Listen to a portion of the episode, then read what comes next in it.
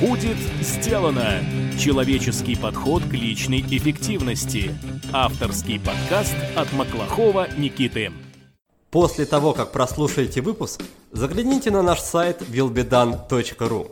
Там мы собрали ссылки на все сайты, книги и сервисы, о которых рассказывают наши гости, а также приготовили для вас бонусные документы.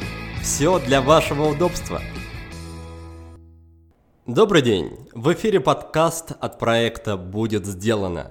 Программа для тех, кто хочет делать больше за меньшее время, а также жить и работать без стресса. Я ее ведущий Никита Маклахов. Сегодня у нас в гостях Станислав Дробышевский, антрополог, кандидат биологических наук, а также доцент кафедры антропологии биологического факультета МГУ. Мы поговорим со Станиславом о том, от кого же мы все-таки произошли? Чему мы можем поучиться у наших далеких предков? Что ждет человечество в будущем? Вымирание, слияние с машинами или утопия? Обоснована ли физиогномика с точки зрения науки? Поговорим об этом и о многом другом. Станислав, здравствуйте. Здрасте. Станислав, ну что же, спасибо большое, что согласились с нами побеседовать. И для начала попрошу вас пару слов буквально рассказать о том, что же за наука такая антропология, что она изучает и, в принципе, какую практическую пользу она может нести в масштабах всего человечества, если так образно сказать. Антропология понимается еще по-разному, но та антропология, которой занимаюсь я, которая настоящая антропология, это наука биологии человека в норме, об изменчивости человека. Какой человек бывает современный в разных вариантах, какой он был в древности в разных вариантах, как эта изменчивость меняется в групповом виде, то есть э, группы как отличаются друг от друга, как они меняются люди индивидуально. Ну, если так прям хочется практической ценности прям сразу, то практическая ценность, э, ну, например, есть такая наука эргономика, которая является частью антропологии. То есть, чтобы ботинки не жали, чтобы рычаги были нужной длины, чтобы ракета летела куда надо, чтобы в магазинах продавались размеры одежды именно те, которые нужны, а не те, какие получились, чтобы детишки не болели. Есть, конечно, медицина, но медицина, она лечит, а антропология, она предсказывает вероятность заболеваний. И вот чтобы не надо было лечить, существует антропология, существует, допустим, такой институт гигиены у нас в стране. Ну а на самом деле подавляющая часть антропологов занимается просто наукой, потому что практическая ценность это все, конечно, чудесно, но есть еще просто некоторое любопытство, и людям интересно, откуда они взялись, почему они такие, какие есть. И судя по вопросам реакции слушателей на всякие новости антропологические, лекции и так далее, как раз практическое применение людей интересует гораздо меньше, чем концептуальные вещи, которые вроде бы на хлеб не намажешь, но вообще они как-то оказываются гораздо интереснее. А на самом деле такие концептуальные вещи имеют вполне себе практический выход, потому что вопросы, связанные там, с расами, с расизмом, э, с шовинизмом, с национальностями и так далее, они так или иначе тоже бывают завязаны на антропологию. Ну, не целиком и не полностью. И это как бы некоторые такая ментальная гигиена общества в своем роде. То есть если неправильных воззрений на жизнь становится слишком много, то общество болеет и проигрывает другим обществам. А если общество здорово и понимает вообще, что происходит, и критически подходит к мирозданию, то это общество выигрывает, ему становится хорошо. А если человек мыслит научно, то он мыслит научно везде. И тогда он не будет проигрывать другим людям, которые тоже стараются мыслить адекватно. Поэтому антропология, как и любая другая наука, цена тем, что она наука, что она просто дает реальный взгляд на вещи. Станислав, а для вас, как для ученого, что представляет сейчас наибольший интерес? То есть какой вопрос, возможно, какой спор, над каким потенциальным открытием вы сейчас работаете и что для вас наиболее актуально? Проблема в том, что в антропологии есть много-много сторон и много-много вопросов, очень мало антропологов, поэтому каждый отдельно взятый антрополог занимается сразу много всем. И я не исключение совершенно, но вот конкретно сейчас даю интервью и этим отвлечен от написания книги про неандертальцев.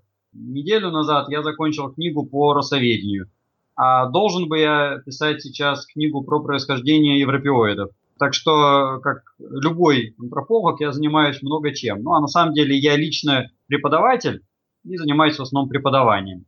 Я надеюсь, что с помощью нашего интервью прибавятся читатели книги про неандертальцев, поэтому надеюсь, что время для вас не будет потрачено зря.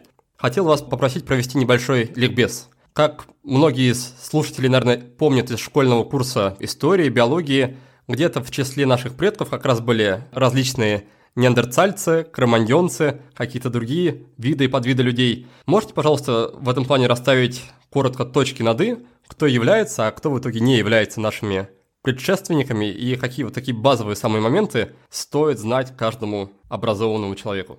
Школьная программа устарела дичайшим образом. В некоторых аспектах она застряла на уровне конца 19 века. Поэтому школьный учебник стоит иметь в виду, но ориентироваться на него вообще как бы не надо. Если брать ключевые моменты, то 65 миллионов лет назад исчезли динозавры и появились приматы как факт. Примерно 55 миллионов лет назад появляются уже такие нормальные приматы, а, обезьяны в том числе. Примерно 26 миллионов лет назад появляются человекообразные обезьяны, у которых исчезает в частности хвост. Примерно 7 миллионов лет назад они встают на две ноги и начинают выходить в саванну. Чем занимаются до примерно 4 миллионов лет назад, когда появляются так называемые грацильные австралопитеки, у которых голова была еще обезьянья, а все тело уже такое более-менее человеческое, ну, наполовину. Примерно 2,5 миллиона лет назад они доходят до такой стадии, когда становятся, собственно, людьми. Начинают изготавливать орудия труда, охотятся, ну и у них начинают расти мозги. Хотя на тот момент они только-только перешагнули так называемый мозговой рубикон, то есть это размер мозга где-то 600-700 грамм, который отделяет обезьяну, собственно, от человека. Около полутора миллионов лет назад люди активно расселяются за пределы Африки, заселяют тропические области, появляется вид человек прямоходящий. Примерно полмиллиона лет назад или 400 тысяч лет назад он э, уже трансформируется в человека Гидельбергского, который начинает активно использовать огонь, хотя некоторое использование до этого было. Довольно много делать всяких, ну, не то чтобы ритуальных, но символических штуковин, ну, типа костей с надрезками, то есть такие как бы зачаточные следы искусства. Появляются первые погребения, хотя еще такие неполноценные. Появляются, кстати, детские игрушки, составные орудия. Мышление становится более-менее похожим на человеческое. Около 200 тысяч лет назад, ну вернее в интервале от 200 до 50 тысяч лет назад в Африке э, на основе таких вот граждан складывается э, вид Homo sapiens, человек разумный. И примерно 50 тысяч лет назад появляется человек разумный, который расселяется за пределы Африки. А по пути всего вот этого вот маршрута появлялись э, боковые ветки. Допустим, когда 2,5 миллиона лет назад появились первые люди, одновременно с ними появились парантропы или массивные австралопитеки, которые потом вымерли миллион лет назад. Когда появились архантропы, они появились очень разные. И некоторые группы были специализированы, специфические, допустим, яванские пятикантропы, это тупиковая линия. Те, которые расселились на остров Флорис, стали хоббитами, карликовыми человечками метр ростом и с уменьшенными мозгами в обратную сторону до 400 грамм.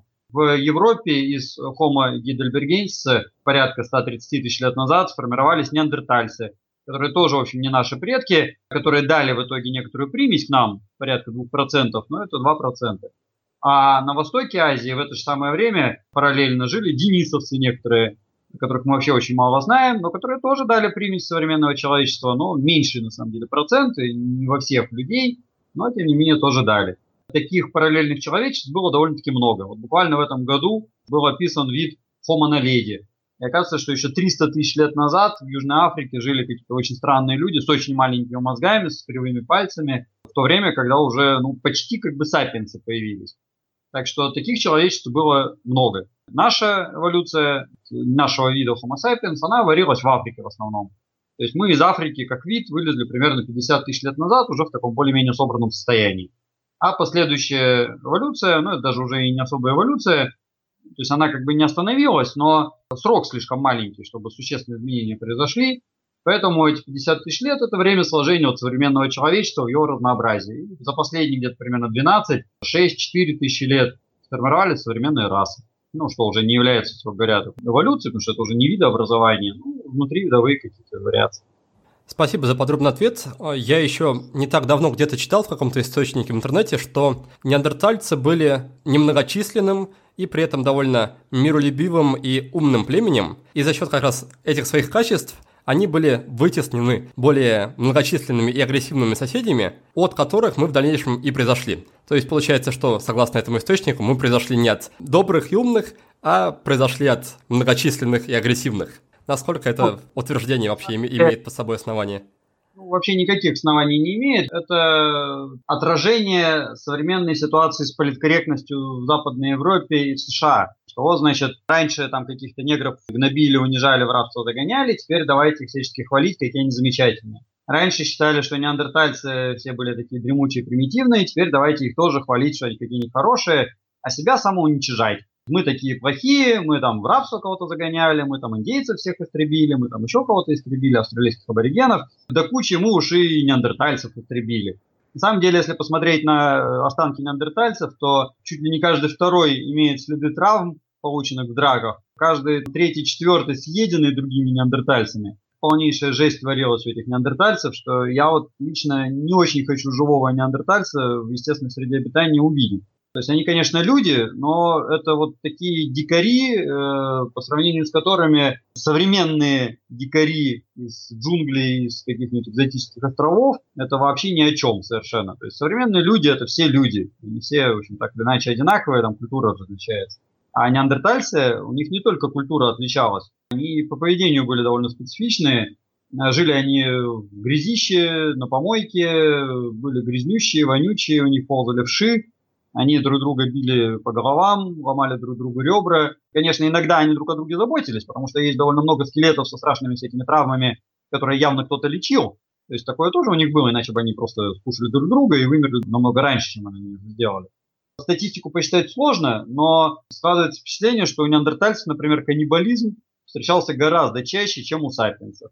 Сапиенсы, древнейшие вот эти кроманьонцы, ну это мы и были, собственно. Поэтому каждый может себе представить на этом месте, ну, только одетые в шкуру, с копьем, с кремневым наконечником. Поэтому не были древние кроманьонцы злее неандертальцев ни разу. Другое дело, что неандертальцев действительно было немного. Есть такой странный перекос, потому что неандертальцы, они жили в Европе, в Западной Азии, это были окраины тогдашней Экумены. Это была холодная окраина мира. Но сейчас в Европе раскопок очень много, и мы про неандертальцев знаем на удивление больше, чем про наших собственных предков, которые жили в Африке. А в Африке копается раскопок меньше. Но это примерно такая же ситуация, как если бы, допустим, через 200 тысяч лет кто-нибудь все узнал об эскимосах гренландских и немножечко так вскользь что-то знал о всем остальном человечестве. И рассказывал бы, что вот есть такое человечество, называется эскимосы, да, а еще где-то там кто-то другой был. Ну, вот примерно так же. Ну, только с той поправкой, что современные эскимосы это нормальные люди, а неандертальцы еще и диковатые собой. Так что мы знаем очень много о не очень значительной части тогдашнего человечества, на самом деле. Такой феномен. Но хотя неандертальцы замечательные, изучение их показывает, как не надо себя вести, каким не надо быть, как сделать так, чтобы не вымереть. Ну, то есть, когда мы узнаем, почему они такие исчезли, то, может быть, это поможет нам также не исчезнуть, не повторить их грустную судьбу. Ну ладно, тогда не будем переживать о том, что не они стали нашими предками. Станислав, смотрите, мы с вами уже довольно подробно обсудили наше прошлое. Давайте немножко поговорим о настоящем и о будущем. Насколько я знаю, один из основных инструментов эволюции – это естественный отбор.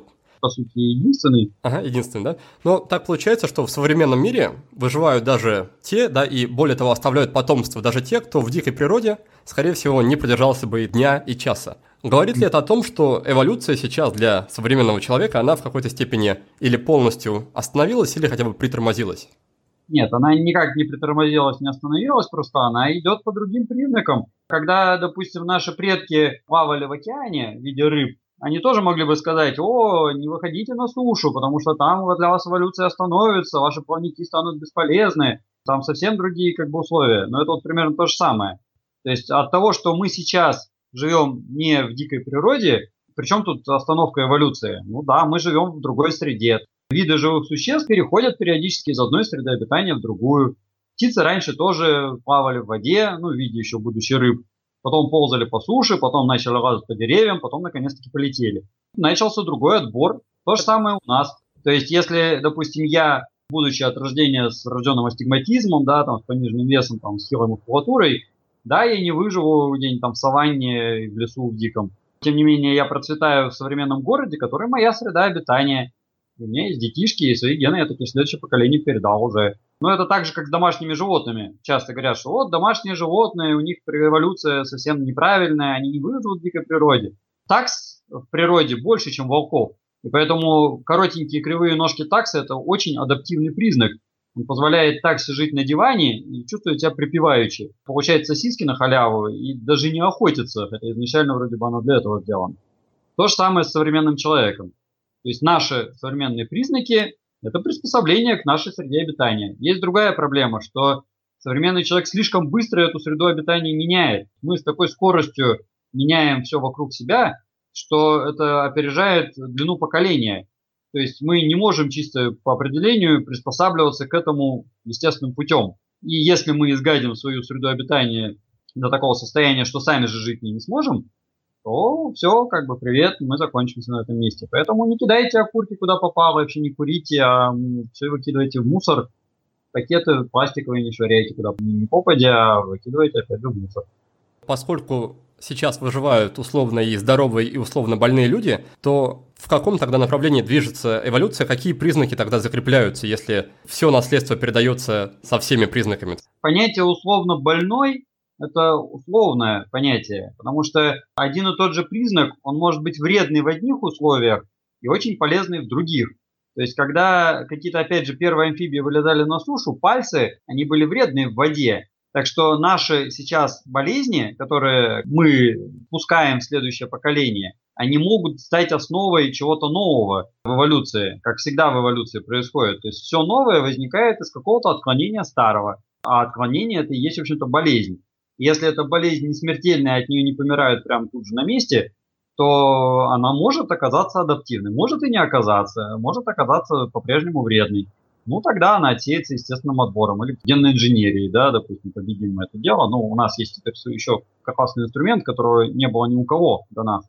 То, что у нас разнообразие вследствие тотальной выживаемости растет, так это же хорошо чем больше разнообразия, тем лучше для следующих поколений. Будет из чего выбирать и будет кому выживать. Полиморфизм наша сила – это непреложный закон, который я все время одно и то же повторяю. Так, хорошо, стало понятнее. Вы еще сказали, что признаки выбираются, по сути, исходя из того, какие требования предъявляет нам окружающая среда. Расскажите, какие требования современная окружающая среда предъявляет к человеку? Я, допустим, по половине лета провожу в экспедициях, мягко говоря, не всегда в населенных местах. Даже если отъехать немножко от мегаполиса, там немножко другая все-таки жизнь. И даже в мегаполисе одно дело, когда это какой-нибудь там олигарх, другое дело плотник. То есть это все совсем не одно и то же. И условия очень разные. В этом хитрость современного человечества, что современное человечество не живет в узком диапазоне условий, а живет в очень широком. И этот диапазон все ширится и ширится чудесно, это хорошо. При том, что удивительно, э, не возникает репродуктивных барьеров никаких. То есть никто никому не запрещает, в общем-то, смешиваться плотникам и гаишникам, да, то есть не возникает новых видов, подвидов на основе вот этого самого образа жизни. И у нас, с одной стороны, огромное распыление признаков во все стороны за счет вот этой выживаемости. А с другой стороны, у нас есть немеренное разнообразие условий, в которых никогда не жило ни одно другое человечество, до нас, наших предков в том числе. А с третьей стороны еще и барьеров никаких нет, и все это со страшной силой перемешивается. Такой ситуации, строго говоря, не было никогда в истории животного мира до человека. И к чему оно так может привести, бог его знает. Для эволюции надо много времени. Э, эволюция не происходит быстро, она занимает десятки тысяч лет. То есть я вот говорил, что за последние 50 тысяч лет наш вид не особо-то поменялся. То есть надо подождать еще 50 тысяч лет, чтобы стало очевидно, что там изменится. То же самое, кстати, с другими видами. Ведь. То есть если мы посмотрим на неандертальцев, которые жили там, 150 тысяч лет и 50 тысяч лет, тоже между ними там не шибко какая разница. А 100 тысяч лет прошло. Какие факторы среды окажутся решающими для нашей эволюции – станет ясно отнюдь не сейчас, а спустя там, 50, 100, 150 тысяч лет. Главное нам это время протянуть, потому что, я повторяюсь, что мы так меняем среду, что не факт, что мы протянем. Сейчас у человечества есть генная инженерия, и человек может сам активно менять себя лично и создавать свои новые признаки, исправлять какие-то косяки. Главное, чтобы не получилось, как э, в романе Лема Эдем, когда там инопланетяне тоже меняли все признаки и пытались себя улучшить, а в итоге привели себя к полной деградации. А, потому что делать надо с умом. Но надо сказать, что ученые, они не идиоты вообще. Если уж они научились менять гены, то они понимают, что у них в руках. Когда станет ясно, как наши гены связаны с эмбриологией, как эмбриология связана с строением взрослого организма и с его поведением, это будет такой прорыв, что начнется время чудес. Пока даже трудно представить, как это все будет выглядеть. Хотя фантасты уже представили вообще-то, и всякие книжки есть, ну, типа Рибофан. Дорогие слушатели, если вам нравится наш подкаст и вы получаете от него реальную пользу, то приглашаю вас присоединиться к закрытому клубу патронов. Патроны поддерживают подкаст материально и получают за это не только мою искреннюю благодарность, но и различные бонусы. Например, полезные материалы от гостей, возможность выиграть книгу или гаджет, или получить секретную посылку из Таиланда от меня лично. Подкаст всегда будет бесплатным, несмотря на то, что работа над ним требует вложений немалого количества времени и денег. Кроме того, я постоянно думаю о том, как улучшить подкаст с точки зрения содержания и качества. Планирую нанять отдельного редактора и звукорежиссера, заказывать больше дополнительных материалов и купить профессиональное оборудование для записи. С вашей помощью, дорогие друзья, я смогу развивать подкаст быстрее и лучше. Хочу поблагодарить тех, кто уже поддерживает наш проект. Это Павел Гордеев, Амир Абдулаев, Сергей Абрамов, Александр Романычев, Вячеслав и еще одна девушка, которая пожелала остаться анонимной. Если вы тоже готовы присоединиться к клубу патронов, загляните на страницу patreon.com willbedone. Эту же ссылку можно найти в описании каждого выпуска в нашем блоге. Спасибо вам большое за поддержку. Есть такой комедийный фильм антиутопический, называется «Идиократия». В нем рассказывается о мире будущего, где все люди стали очень глупыми. И объясняется такое положение дел следующим образом, что когда-то давно, то есть в наше время, умные люди, которые работали в офисах, тщательно планировали будущее, строили карьеру и, по сути, не заводили потомство или заводили только через долгое время. А вместе с тем люди, которые сидели без работы, которые, ну, условно назовем их глупыми, они не останавливали себя и плодили богатое потомство. И вот за счет этого по прогрессии, да, через тысячи лет мир заполонили не очень умные люди с гораздо меньшим коэффициентом интеллекта, чем у современных людей. Расскажите, насколько реально такая угроза, есть ли в этом потенциальном сценарии какая-то основа, которая может воплотиться в жизни? Ну, основа, естественно, есть, потому что статистика банальная показывает, что за последние 25 тысяч лет наши мозги усохли на 100 грамм. И причем эти темпы уменьшения нашего мозга, они больше, чем э, темпы прироста мозга за последние 7 миллионов лет. То, что мы так долго и с трудом наращивали, мы теперь теряем со страшной скоростью. Вопрос, э, связано ли это с понижением способностей. Некоторые считают, что зато как бы процессор стал лучше, а размер-то бог с ним далеко не факт. Тут есть э, много тонкостей на самом деле, потому что действительно в современном обществе не очевидно, что чтобы умные люди оставляли больше потомства и мы умнели. Я так сильно подозреваю, что человечество сейчас просто нету таких задач, ради которых надо было бы иметь еще больше интеллект. То есть все задачи, которые стояли перед человечеством, выживания, они, в общем-то, решены. Еда, тепло, дом, жилище, ну, пища, жилище, винище, да, классический набор, все уже есть. Куда еще дальше-то? Какие еще задачи решать своими мозгами? Все, приехали, в принципе, ничего нет. С другой стороны, может быть, так казалось австралопитекам с их 400 граммами. Тоже им казалось, что зашибись и хорошо.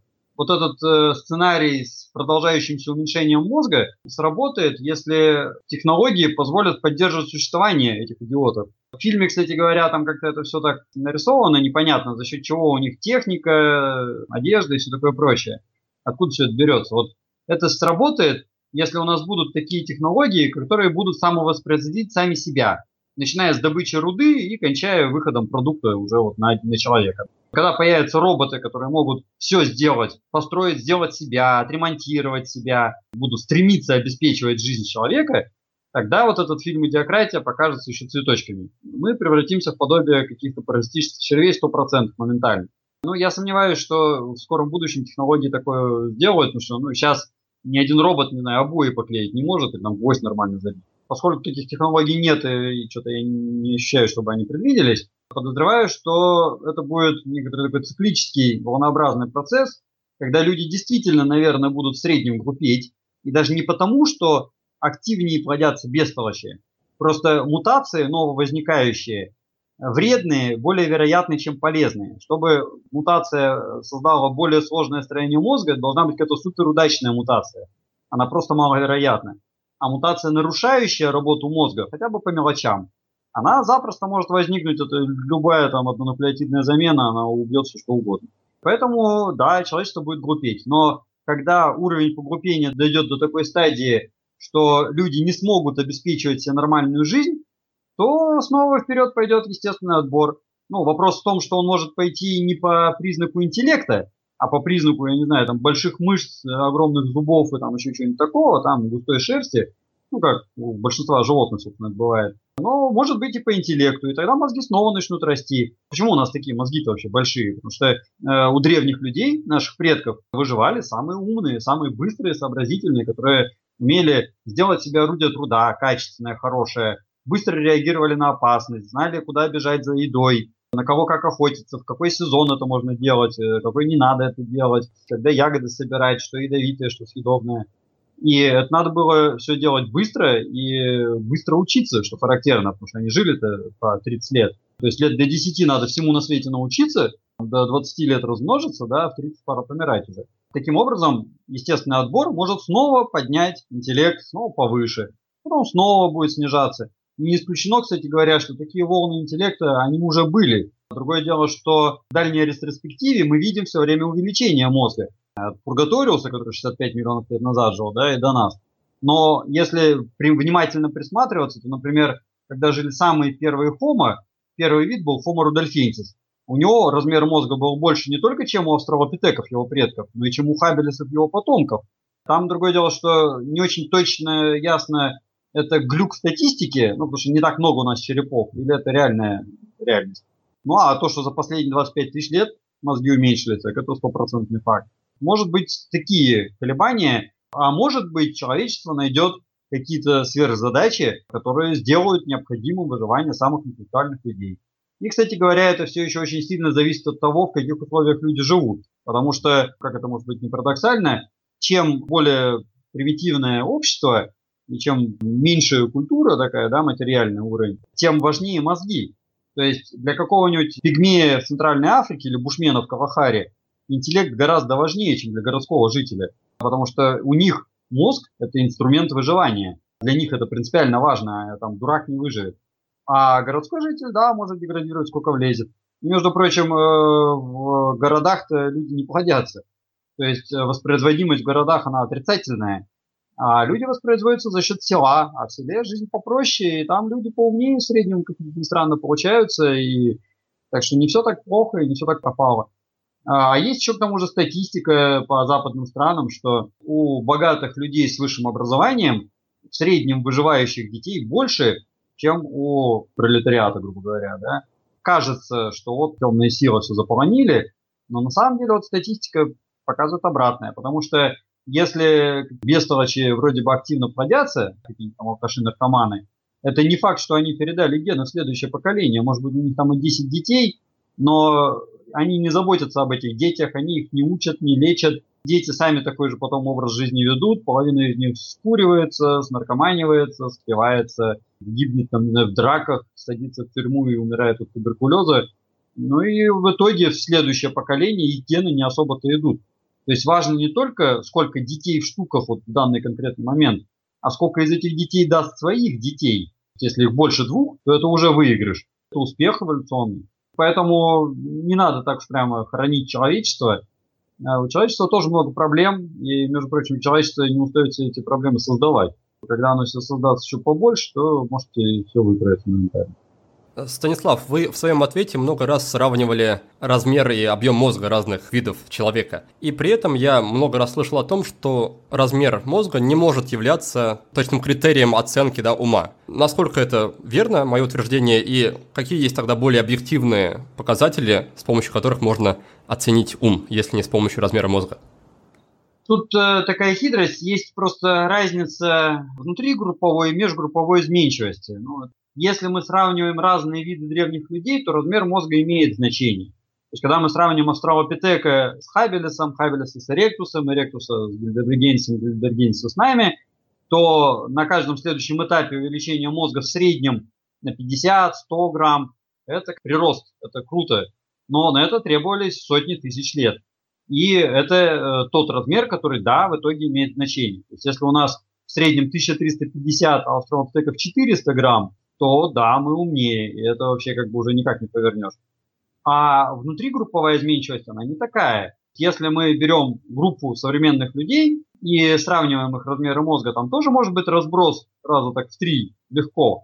Бывают люди с размером мозга 900 грамм, например. А бывают 1800 грамм, а бывают 2 с лишним килограмма. А бывают и меньше, кстати, 900 грамм, и при этом они психически нормально развиты. Интеллект их не будет друг от друга отличаться чудесным образом. Потому что работает статистика. Конкретный отдельно взятый человек с 900 граммами, он может быть очень умный. Как бы статистика на сотни тысяч лет помноженная сработает так, что да, умнее окажется все-таки те, у кого резерв побольше. А на индивидуальном уровне, на конкретном человеке важен, важен не размер мозга как таковой, а количество связей между нейронами, и даже не количество самих нервных клеток ну, нервных клеток э, в мозге у новорожденного больше, чем у взрослого человека, на всякий случай. Понятно, кто умнее. Важное количество нервных связей, и важно же не только размер мозга, а еще и биохимия, которая там задействована, работа сердечно-сосудистой системы, которая обеспечивает эти мозги, охлаждающая система венозных синусов всяческих, то, чем человек питается. То есть мы думаем-то, конечно, мозгами, но у нас для этого весь остальной организм прилагается. Ну, грубо говоря, если человеку, не знаю, там, ампутировать мизинец левой на руке, он уже психически будет не тот же самый, что тот, который еще был с мизинцем. Хотя, казалось бы, человек не мизинцем думает, да? Не надо смешивать два понятия. Эволюционный прирост мозга на протяжении сотен тысяч лет и разницу между видами, и разницу между индивидами внутри одного вида. Это разные вещи. В среднем у современного человека 1350 грамм. Это такая мировая средняя, универсальная для всех. А между прочим, кстати, различия по размерам мозга современных рас как раз очень показательные, показывают ну, они, общем, ни о чем практически. Потому что самые маленькие мозги закономерно у самых низкорослых популяций, ну, насколько мне сейчас известно, самые маленькие у андаманских аборигенов. Ну, они полтора метра ростом и весом килограмм по 30-40 весят. Э, поэтому, в общем, не странно, что мозгов у них немного. А мировой рекорд размера мозга – это монголы, буряты и казахи замечательные люди, но ни в Монголии, ни в Казахстане, ни в Бурятии явно не мировые центры цивилизации. У них были моменты своего подъема, но как бы не круче они всех других. А мозги у них больше, да. Может быть, спустя 100 тысяч лет именно на их основе возникнет новый вид. Но пока как-то вот Монголия все-таки не центр мироздания. И есть еще один возможный сценарий, который я бы также хотел обсудить. Он основан на эксперименте, который был проведен этологом Джоном Келхном. Эксперимент назывался Вселенная 25, и в рамках него ученый пытался сделать идеальное место для крыс, крысиный рай. 25 раз он проводился, каждый раз вся популяция крыс вымирала. Судя по текущим тенденциям и тому, что ждет нас в будущем, да, можно сказать, что технологии скоро нас обеспечат минимальным таким прожиточным минимумом. То есть мы уже лет через 100 сможем не работать и полностью полагаться на технологии в плане такого минимального выживания. На ваш взгляд, на взгляд антрополога, рискуем ли мы в этом плане повторить судьбу крыс или нас ждет что-то более, более радужное? Когда технологии будут такие, что они будут самовоспроизводиться и обеспечивать нас всем, мы, да, деградируем. Ну, я уж не знаю, вымрем или нет. Если технологии будут качественные, то мы не вымрем. Но о нервной системе можно забыть. Зачем она нужна, если она не решает никаких задач? Нервная система нам дана для того, чтобы решать трудности. И разум, вообще сам инструмент, да, это инструмент решения нестандартных задач нестандартными способами. Если у нас не будет нестандартных задач, то и разум тут же исчезнет моментально, без всяких вопросов. Можно, конечно, будет пытаться вот как-то искусственно поддерживать и так далее, но это вообще ни о чем. Поэтому да, скорее всего, мы и вымрем. Другое дело, что я не очень верю, что такие технологии появятся, и у нас планета большая. Не верить в технологии, это как бы тоже, да, сто лет назад тоже про самолет никто там особо не думал. Технологии-то, может, где-то и появятся, но так, чтобы они были по всей территории планеты и действовали на всех, вот это как маловероятно. То есть если какая-нибудь там зажравшаяся Америка, Европа, ну и мы, хочется, да, верить, вымрем со страшной силой, то останутся те же там пигмеи, папуасы, бушмены, индейцы из Южной Америки, из Амазонии, которые дадут новое человечество. Вообще предсказывать будущее такое неблагодарное занятие. Как известно, есть два хороших способа предсказания. Первый вариант это на ближайшее будущее предсказывать, что в ближайшем будущем, скорее всего, все будет так же примерно, как сейчас, а в далеком будущем все будет вообще не так, как сейчас. Лучший способ предсказания это, ну, если на далекой перспективы, на предсказывать много-много-много всего, это все не сбудется. А сбудется другой вариант. Настало время подведения итогов. Сегодня мы со Станиславом Дробышевским обсуждаем антропологию, науку об изменчивости человека. В начале беседы Станислав вкратце рассказал историю эволюции человека. Эволюция продолжается и сейчас, просто идет уже по другим признакам. Мы переселились из дикой природы в города, поэтому теперь физическая сила не так важна. На первый план выходят другие признаки, которые помогают выжить нам там, где мы есть. Беда только в том, что мы слишком быстро меняем окружающую среду. Не успеваем адаптироваться и рискуем в конце концов сделать планету непригодной для жизни. Но есть и хорошие новости. Растет выживаемость, а вместе с ней и разнообразие. Люди живут в разных условиях, беспрепятственно смешиваются, размножаются, и все это очень благоприятно для будущих поколений. Кроме того, мы изучаем генную инженерию и стоим на пороге великих открытий. Главное, чтобы эти открытия не привели к апокалипсису и деградации. Но это мы узнаем значительно позже, как и то, каким именно образом окружающая среда повлияет на нашу эволюцию. После этого мы с нашим гостем заглянули в будущее и обсудили несколько возможных сценариев. Первый довольно печальный. Мозг человека стремительно усыхает, и этот процесс, скорее всего, будет продолжаться. А все потому, что перед нами не стоит каких-то сверхзадач, которые требовали бы постоянного развития интеллекта. Если же мы придумаем роботов, которые будут полностью обеспечивать и себя, и нас, то ситуация еще более усугубится. В этом случае мы очень быстро превратимся в глупых и бесполезных существ, а то и вовсе выморем, как мыши в эксперименте «Вселенная 25». По второму же сценарию эволюция будет цикличной. Когда глупость людей дойдет до критической отметки, включится естественный отбор. Правда, уже неизвестно, по каким признакам он пойдет в этот раз. В общем, в любом случае, без сверхзадач человечество глупеет, а мозг уменьшается. Кстати, как выяснилось, интеллект зависит не столько от размеров мозга, сколько от нейронных связей, биохимии и других процессов, которые протекают в организме. Хочется теперь обсудить другую тему – Сейчас все большую популярность набирают различные способы психологические или околопсихологические способы изучения себя. Например, можно пройти какие-то тесты, да, чтобы понять, к какому типу личности ты относишься и какие черты характера тебе стоит проявлять наиболее сильным образом, чтобы там достичь успеха, например. И один из таких способов – это так называемая физиогномика – когда специалист по чертам лица определяет, какой у человека характер и какая у него личность, какие у него склонности. Мысль, лежащая в основе физиогномики, такая, что все процессы, которые протекают внутри, там, психические и прочие, они находят отражение на нашем лице, на нашем теле. Полная чушь. Такие попытки были давным-давно. Если бы это все работало, тогда бы у нас давным-давно, еще в 19 веке, была бы решена проблема преступности на корню, Сразу всех преступников по лицу вычислил, в тюрьму посадил еще в детстве и привет. Да, у нас бы были проблемы там, отделов кадров всех решены, торговли, доверия, там, бизнес всяких там э, сложных отношений и так далее и тому подобное. Это все не работает. То есть какие-то намеки, да, есть, бывают люди, которые хорошо чувствуют скрытую мимику, но это как бы не физиогномика, это не форма лица, это там напряженность, и это все очень сильно зависит от контекста. Тем более в разных культурах это сильно различается. Просто привычки бывают разные. Ну, допустим, сам язык, да, на котором говорит человек, уже меняет его мимику. Ну, если я буду говорить как англичанин, у меня рот будет открываться по-другому, а не язык по-другому ставит. Э, и мимика будет другая. Тут слишком много всяких хитрых нюансов, а в целом, вот в том виде, как это преподносится, ну, как вы изложили, да, и как чаще всего это воспринимают, это полная чушь. Но с другой стороны, если, например, у человека большой подбородок или большая челюсть, значит, она ему зачем-то дана, то есть какая-то есть функция, да, изначальная Нет, нет, это совершенно ошибочное мнение, что если что-то есть, то оно для чего-то нужно. Ну, если звезды загораются, да, значит, кто-то их зажигает, значит, кому-то это надо. Это все чушь. У него большая челюсть, потому что у него синтез коллагена идет, да и все. И это может быть болезнь какая-нибудь, связанная там с повышенным содержанием гормона роста у него в организме, допустим. Может быть, э, просто врожденная особенность личная.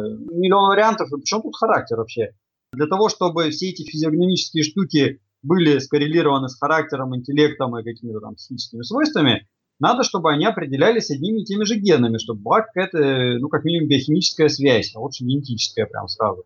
Чтобы, допустим, один и тот же ген кодировал форму подбородка и целеустремленность, например, да, и тогда все люди с волевым подбородком, они обладают большой волей к победе. Но нет, вот как-то так не получается, потому что, во-первых, и подбородок кодирует целая куча генов, а уж целеустремленность это такая вещь, которая, ну, может быть, имеет какую-то там генетическую основу, но очень туманную и уж точно неоднозначную. И там какие-то сотни генов как-то хитро взаимодействуют, плюс на это накладывается образ жизни самого человека, история его жизни, то, как он в детстве упал с коляски. Так что никакой внятной связи между внешним видом и психическим складом нету. Это пытались найти это был Шелдон, который то же самое делал по телосложению. Кречмер, который психические болезни так пытался вычислять. Это много раз проверялось. У нас на кафедре таких работ э, сколько угодно проводится, типа моды такой, находить корреляции между психическими свойствами и чем-нибудь биологическим. Пока сколько ни пытались, ничего толком не находят. Иногда находятся корреляции, ну, на 100 тысяч шизофреников активных, буйных, больше людей с таким-то телосложением, но это такая статистика, которая на индивидуальном уровне не срабатывает вообще. Ну, допустим, люди астеники, тощие, длинные, они там более замкнутые. Но тут большой вопрос, они более замкнутые, потому что они тощие, и как бы получить не хотят от более крутых. Или это как-то генетически обусловлено. А если это генетически обусловлено, то это статистика, я говорю, которая срабатывает на сотнях тысяч наблюдений. А если у нас конкретный отдельный человек, он не обязан попадать вот в эту перекос этой статистики, да, он может из другого края находиться. Поэтому для индивидуальной диагностики все это непригодно вообще ни разу. А что насчет э, гормонов в этом плане? Ведь гормоны могут оказывать влияние как и на развитие тела, так и на нашу психику, на наше поведение. Ну, да, но гормоны это очень сложная вещь. Ну, я в этом вообще ни разу не спец, прям скажем. Там все вот совсем неоднозначно, потому что в школе все, конечно, проходят, что там есть базедова болезнь, да, разыгралась щитовидная железа, и там глаза выпучились, все такое. Ну, в крайних случаях оно примерно так и происходит, и то очень сильно индивидуально. Если бы это, опять же, было просто и однозначно, тогда бы это легко и просто лечилось. Когда это норма, она с широким диапазоном изменчивости, она еще же связана, там же не просто гормон сам по себе работает, нужны не просто гормоны, а нужны рецепторы в клетках этому гормону. Рецепторы в тканях кожи, допустим, или костей могут быть не в таком количестве, как в нейронах. То есть гормон может действовать на нижнюю челюсть, а на нервную систему при этом не действует, потому что в нейронах там рецепторы другие, вот и все. Еще есть, я говорю, образ жизни, есть жизненный опыт, который очень сильно влияет. С одними и теми же физическими и психическими данными можно иметь разную историю жизни. То есть не надо слишком все упрощать. Если мы пытаемся найти на очень сложные взаимовлияния природы очень простые однозначные ответы, но мы получаем даже не школьный учебник, а уж совсем как примитив. То есть упрощать надо в целях как бы, ну, некой классификации, но этим нельзя руководствоваться в реальной жизни. В реальной жизни все хитрее. Жаль, я уже надеялся послушать о том, как вы по форме черепа определяли характер древних людей, как первые черепа нашли, так это и пошло. Самого первого неандертальского нашли. Это ирландец с низкой умственной организацией. Нет, это старый голландец, которого стучали по голове. Сейчас мы видим, что это все смешно. Это все сложнее. Иначе бы это не была наука, а это бы каждая бабка на лавочке вам бы это все вещала. Ну, она и вещает, собственно, но только на практике это неприменимо. Легко проверяется, что работает, что нет. То, что на коммерческую основу поставлено и используется в медицине, да, на практике, то вот да, оно есть. А то, что не применяется, ну, значит, оно не работает. Если бы эти простые закономерности так легко работали, все бы ими пользовались. Это же такая выгодная вещь. А раз не пользуются, значит, оно не работает. Хорошо, давайте тогда подойдем к вопросу поведения современного человека немного с другой стороны. О чем я говорю? Я заметил, что некоторые аспекты поведения человека и поведения его организма очень удобно рассматривать и объяснять, представляя то, каким образом вел себя в такой же ситуации, например, древний какой-то человек. Допустим, вот а, девушка сидит на диете, срывается с диеты, начинает объедаться и набирает гораздо больше веса, чем было до диеты. В этом плане, да, можно, наверное, сравнить организм девушки с организмом древнего человека, который в моменты голода накапливал активно жир, да. Ну, мне кажется, это вполне логично, то есть организм так вроде функционировал. Какие еще аспекты такие любопытные поведения или человека или его тела можно вот так вот э, объяснить или сопоставить с тем, что происходило в древние времена? На самом деле, действительно много можно. Другое дело, что для этого надо очень-очень осторожно фильтровать то, что мы знаем вообще о древних людях. Тут есть много-много стереотипов, но не так уж много, честно говоря, науки. Потому что о древних людях мы знаем по костям и камням. Есть кости от них самих, от того, кого они там съели, и каменное орудие. Понятно, что это мизер от реальности того бытия, которое тогда существовало. Представьте, что от нашей современной культуры останутся кости и камни. То есть, если мы возьмем современное племя каких-нибудь папуасов, у них тоже каменное орудие на Новой Гвинее, но это там какой-то процент от их культуры. А всякие там расписные доски, каноэ, посадки бататов и так далее, ничего этого не останется вообще ни, ни в каком виде. Потом мы, да, увидим три булыжника скажем, господи, там это же культура, как у, у. Поэтому надо очень строго фильтровать наши знания. Но если говорить о том, что более-менее представляем, то на самом деле одно из главных качеств, которое вот имеет такую ядреную прям основу в нашем прошлом, это наша доброта, наш альтруизм. Потому что наши предки, жившие миллион лет назад, э, австралопитеки, когда выходили в саванну из лесов, они выходили в очень жесткую среду, потому что в лесу-то хищников не богато, и там деревья есть, где можно спрятаться. А саванне деревьев немного, и хищников очень полным-полно, и все злобные как один.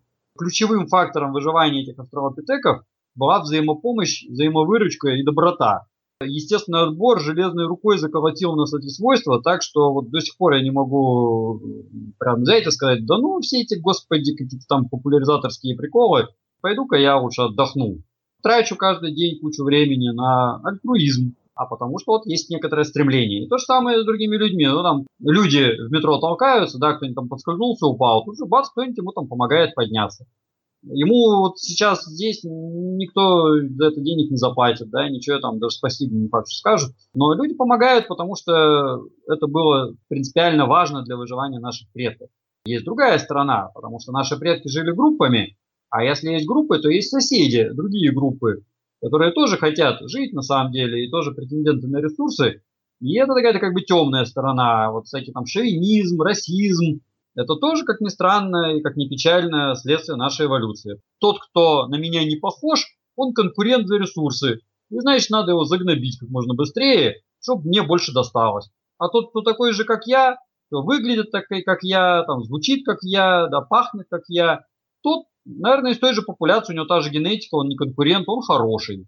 И вот эта вот убежденность, что похожий на нас хороший, она не объективна ни разу, но она идет из глубин нашего подсознания, потому что это определено там какими-то подкорковыми ядрами, не знаю, миндалевидным комплексом, и там со времен ланцетников, это у нас опять же вколочено естественным отбором, и заставляет нас с недоверием относиться к чужакам и со слишком большим доверием к близким, чем пользуются всяческие мошенники. Там, браток, помоги, да, браток, как бы, потому что он близкий. Но на самом-то деле этот браток такой, что он тебя тут же и съест.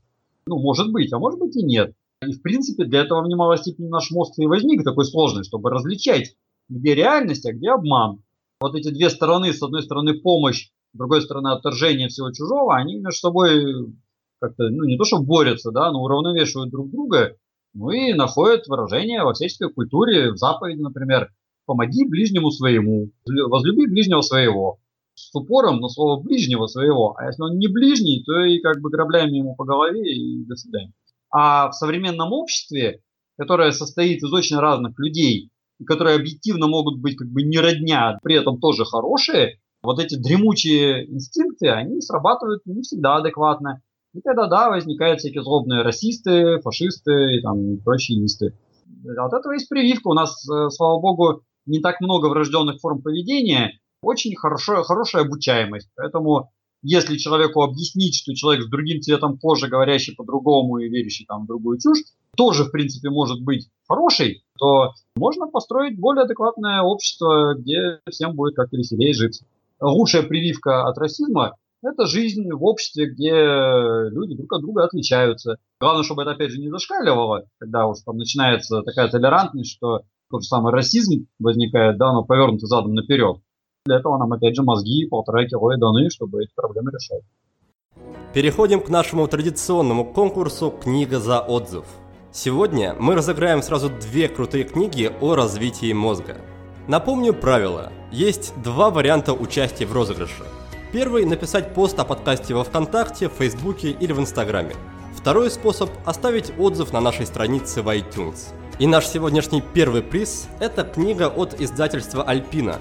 Она является мировым бестселлером и называется «Мозгоускорители». Написал ее профессор психологии Ричард Низбет. Автор дарит читателям множество научных инструментов и приемов, которые помогут решать разные жизненные задачи. Эта книга пригодится абсолютно всем, чья деятельность требует нестандартного подхода и изобретательности. И данный подарок отправляется к Андрею Тинькову из Зеленограда. Андрей, поздравляю тебя! Спасибо за интерес к нашему проекту. Второй приз достается нашей слушательнице с ником в iTunes Саша Милик. Саша, спасибо тебе за поддержку. К тебе отправляется книга Роджера Сайпа под названием «Развитие мозга». Этот подарок предоставлен нашими друзьями из издательства «Миф», за что им огромное спасибо. Книга посвящена развитию мозга, интеллекта, скорочтению и управлению энергией. Словом, в ней есть все, чтобы успешно пройти естественный отбор. Так что читайте ее внимательно и обязательно выполняйте упражнения, предложенные автором. А всех остальных, дорогие друзья, я также призываю делиться своими впечатлениями о подкасте. Помимо участия в розыгрыше, вы тем самым очень и очень сильно нам помогаете. Мне вспоминается этолог Конрад Лоренс, который целую книгу написал о том, что агрессия – это как раз врожденная черта у человека – и, по сути, ее подавлять не стоит, и это даже вредно, да. Опять-таки, где-то я читал в интернете о том, что в Финляндии в школах детям выстраивали учебный процесс таким образом, чтобы они вообще никак не проявляли агрессии, им даже в снежки запрещали играть. Позже было исследование, которое сказало, что такая вот форма обучения привела к тому, что в зрелом возрасте за счет подавления вот этих эмоций, этой агрессии, у таких детей начались такие симптомы вроде депрессии, вроде суицидальных мыслей. Насколько, опять-таки, здесь есть правда в моих словах, и что тогда с точки зрения антропологии делать с такими темными сторонами, врожденными нашей личности? Можно просто направить в другое русло. Можно стать маньяком-убийцей, да, а можно стать знаю, боксером, допустим, или там десантником, постовым милиционером. Можно воровать, а можно ловить преступников, например. Человеческое бытие, оно многообразное. У нас столько видов деятельности э, вокруг. А если говорить, например, о детях, Стоит ли как-то давать большую волю в проявлении, допустим, детской агрессии, или все-таки пытаться ее как-то контролировать и держать в русле? Нет, ее надо, естественно, контролировать. Нет, ее как-то уж совсем там пресекать, прям снежки не давать играть. Это вообще бред какой-то, по-моему. Все дети любят э, играть там в войнушку. Вот у меня детишки бегают с нунчаками, с луками, еще с чем-то. Но главное, чтобы они друг друга по голове ими не били. А если они воюют с воображаемыми противниками, там, с ветками и так далее, да ради бога, сколько влезет. Золотая середина, она есть золотая середина. Если мы вырастем поколение каких-то там мега неагрессивных персонажей, не надо забывать, что по соседству-то есть другие популяции, которые ведут себя не так. И прибегут такие ребята с другой стороны планеты откуда-нибудь, да, что наша популяция просто тупо исчезнет. Добро должно быть с кулаками, это всем известно. То есть хорошо жить в спокойном обществе, когда никто никого по зубам не бьет, да, когда никто особо ничего не ворует, когда все хорошо, но полицию иметь полезно, как институт общества, да. Армию иметь полезно. То есть, ну, я вот не считаю, что каждый обязан там служить. И люди, которые к этому склонны, они, пусть они этим занимаются. Лучше пусть человек будет десантником, и танкистом, летчиком, да, чем он будет маньяком-убийцей. Но я не говорю, что все военные это потенциально маньяки-убийцы. Маньяком-убийцей как раз в основном становятся как раз самые тихие люди, Просто надо направлять, как-то выявлять людей вот в такие русла. Поэтому, наверное, военные не бывают маньяками. А им есть куда направить свою агрессию и свой задор. Если это все подавлять, да, плохо. Но тут всегда еще стоит помнить, что я не психолог. То есть это мои мысли. Может быть, умные люди сказали бы по-другому. Станислав, спасибо за ответы. И напоследок мне еще бы хотелось обсудить с вами мозг и поговорить про мозг с точки зрения эволюции. Насколько я знаю, что нас в плане мозга отличает от менее развитых живых существ, животных, это развитая префронтальная кора. Расскажите, пожалуйста, когда, каким образом и в ответ на что префронтальная кора образовалась и что было причиной не, ну на самом деле префронтальная кора есть у всех млекопитающих, как и все отделы новой коры неокортекса или неопалиума. И у человека, более того, относительная площадь этой самой префронтальной коры, ну, по-человечески говоря, лобной доли мозга, не больше, чем у макаки. Но другое дело, что у нас очень хорошее сочетание большого относительного с большим абсолютным размером мозга. То есть мы не рекордсмены не по тому показателю, ни по другому, но у нас соотношение того и другого классное. Развивалась она постепенно, и тут, кстати, очень трудно сказать, что мы там более развитые, кто-то менее развитые. Все решают свои задачи по-своему. То есть мы шибко умные, но не быстрые, например, да, это не очень зоркие. Кто-то лучше слышит, а кто-то там еще что-то делает, плавает. Наш конкретно мозг развивался, начиная с первых приматов, и что приятно, в каждый конкретный момент эволюции приматы, они обгоняли других млекопитающих по развитию головного мозга. То есть, если, например, какие-нибудь плезиодаписы 60 миллионов лет назад имели мозги в три раза меньше, чем у кошки, при таких же размерах тела, тупее были кошки в три раза, а то и в пять раз. При этом они были зато умнее, чем другие млекопитающие того времени. То есть предки кошек, которые жили тогда же, они были тупее там в 10 раз, грубо говоря. Поэтому наши все-таки обгоняли. И рывков развития вот такого мозга было несколько, строго говоря. Но главный рывок совершился примерно 2,5 миллиона лет назад, когда наши предки начали делать орудия, начали есть много мяса, начали активно охотиться, и это было и причиной, и одновременно следствием развития головного мозга. Переход на новый образ жизни был связан с тем, что наши предки позорно проиграли конкурентную борьбу гигантским павианам. Как раз еще одна мысль, которую я на этот счет читал в какой-то книге, заключалась в следующем, что в какой-то момент люди вышли из джунглей, где они передвигались или по деревьям, или на четвереньках, и вышли в пустыню, в саванну, где стало гораздо разумнее передвигаться на двух ногах. Как только люди стали ходить на двух ногах, это освободило ресурс мозга, им больше не нужно было координировать движение. Гипотез на эту тему сотни. Но на две ноги полноценно стали 4 миллиона лет назад, а первые каменные орудия имеют датировку 2 миллиона 600 тысяч лет. То есть прошло полтора миллиона лет после того, как стали на две ноги, э, и руками полтора миллиона лет никаких камней не обрабатывали. Ресурсы ресурсами, но для того, чтобы какая-то эволюционная фишка сработала, нужно стечение многих обстоятельств. Одно какое-то явление не вызывает одно другое явление. А в то же время, когда наши предки вышли в саванну, в ту же самую саванну вышли павианы. И они не стали на две ноги, они стали бегать на четвереньках. Их предки по деревьям передвигались не так, как наши предки. Наши передвигались с помощью вертикального лазания, а предки павианов с помощью четвероногого бега. И они как на деревьях бегали, так они по земле продолжили бегать. А наши как по деревьям вертикально лазали, так они на землю вертикально спустились. В любом эволюционном переходе есть много аспектов, есть много тонкостей мы возникли благодаря взаимодействию миллионов факторов, движения континентов, колебания климата то в сторону потепления, то похолодания, появление там, не знаю, цветковых растений, термитов, жуков, птиц, летучих мышей, грызунов, кошачьих хищников, а до них просто древесных хищников. Наша эволюция – это сплетение огромного множества хитрых взаимовлияний, которое привело к тому, что да, вот мы какие получились, такие получились. Были бы эти влияния какими-то другими, мы бы получились тоже другими. Как и получились те же самые неандертальцы, например, да, то есть как бы похожи, но другие. Капуцины в Южной Америке, да, вот совсем другие. Или какой-нибудь там комар-звонец, вот вообще ни разу не похож.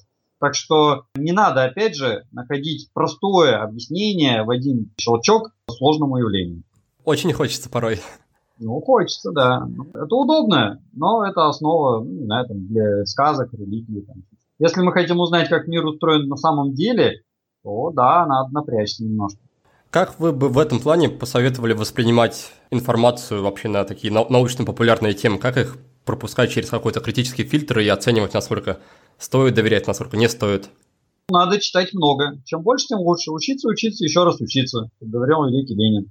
И надо искать взаимосвязи. Не всегда они есть, кстати говоря. То есть многие взаимосвязи бывают ложные надо тщательнее их искать, ответственнее их как бы отсеивать.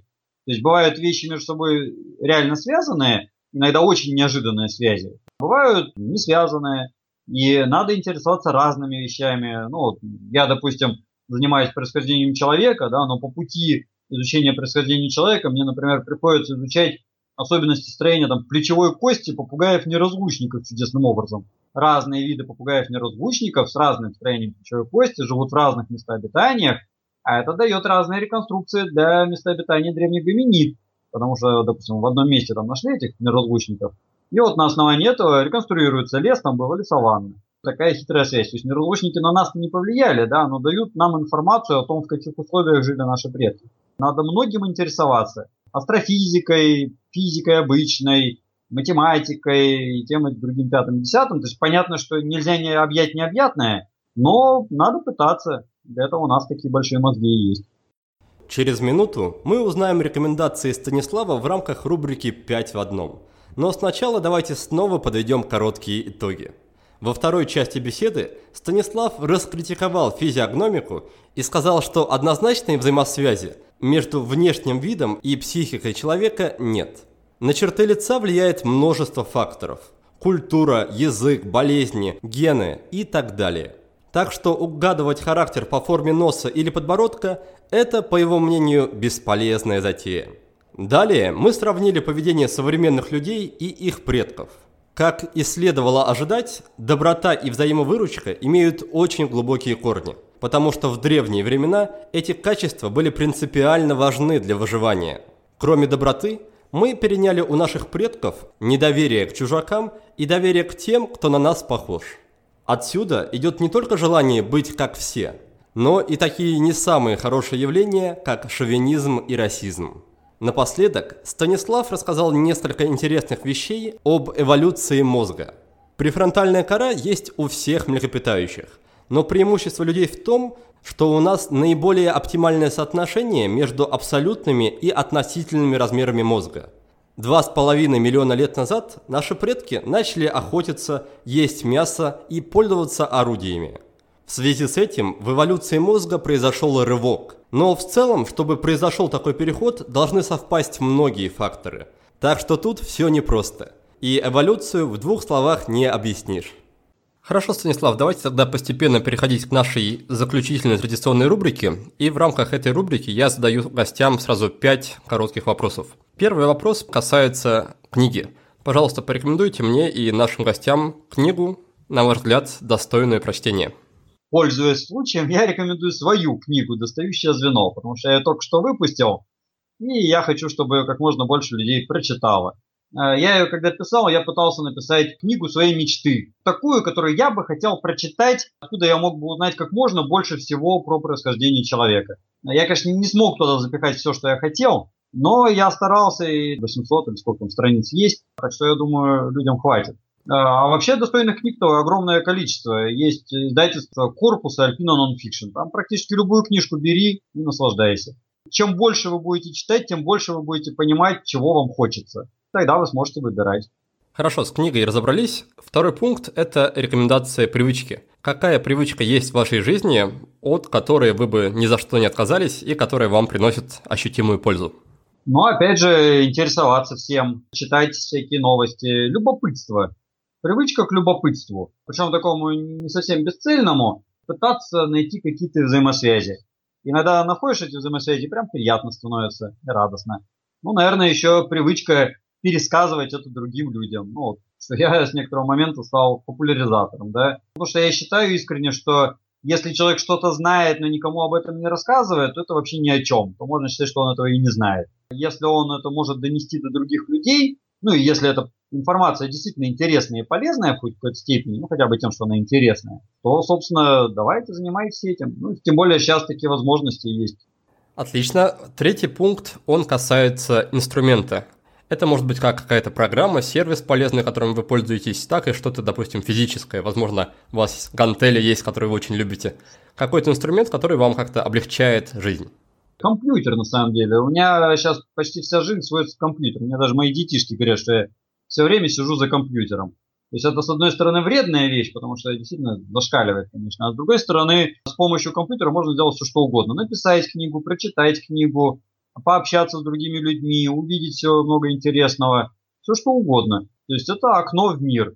По-хорошему надо иногда от этого, конечно, отвлекаться и, допустим, путешествовать. Не знаю, насколько можно дать инструментом, ну да, вот лопата, допустим. На археологические раскопки съездите летом и поработайте лопатой.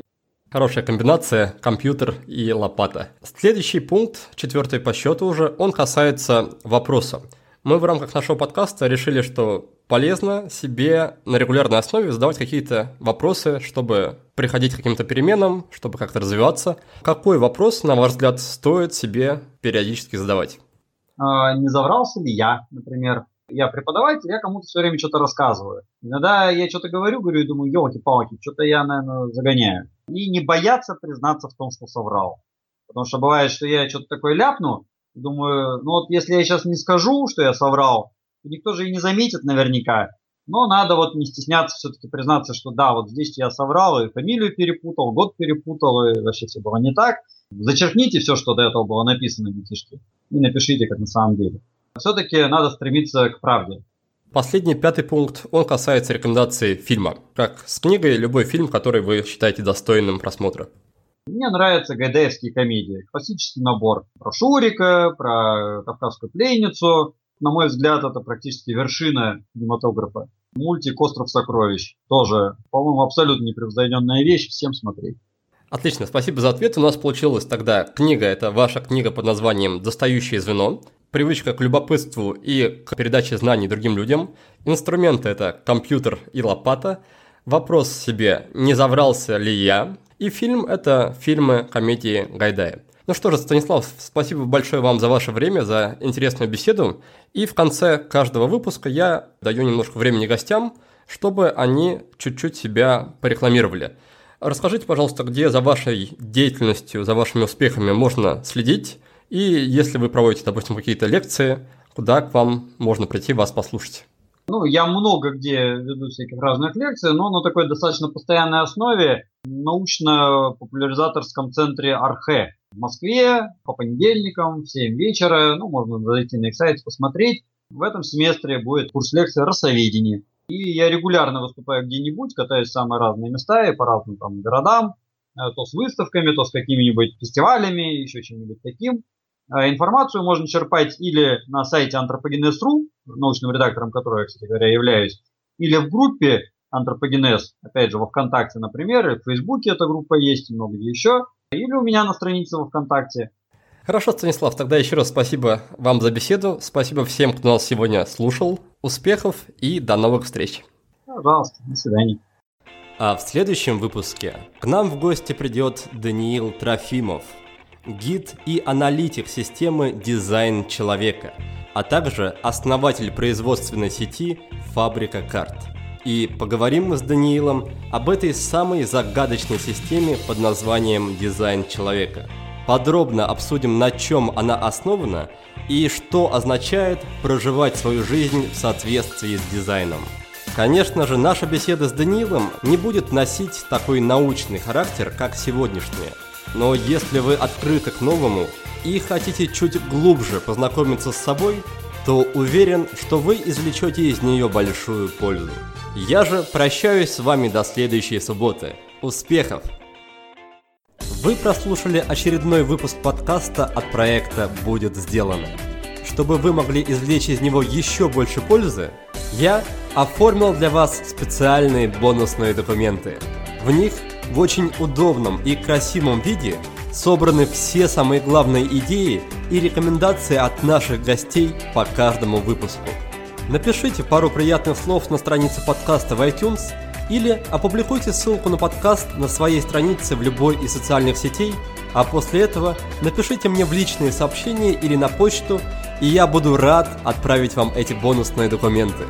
Также не стесняйтесь присылать мне обратную связь, вопросы, идеи и комментарии. А я, в свою очередь, приложу все усилия к тому, чтобы каждый выпуск был интереснее и насыщеннее предыдущего – Оставайтесь с нами, и все самое важное в жизни будет сделано.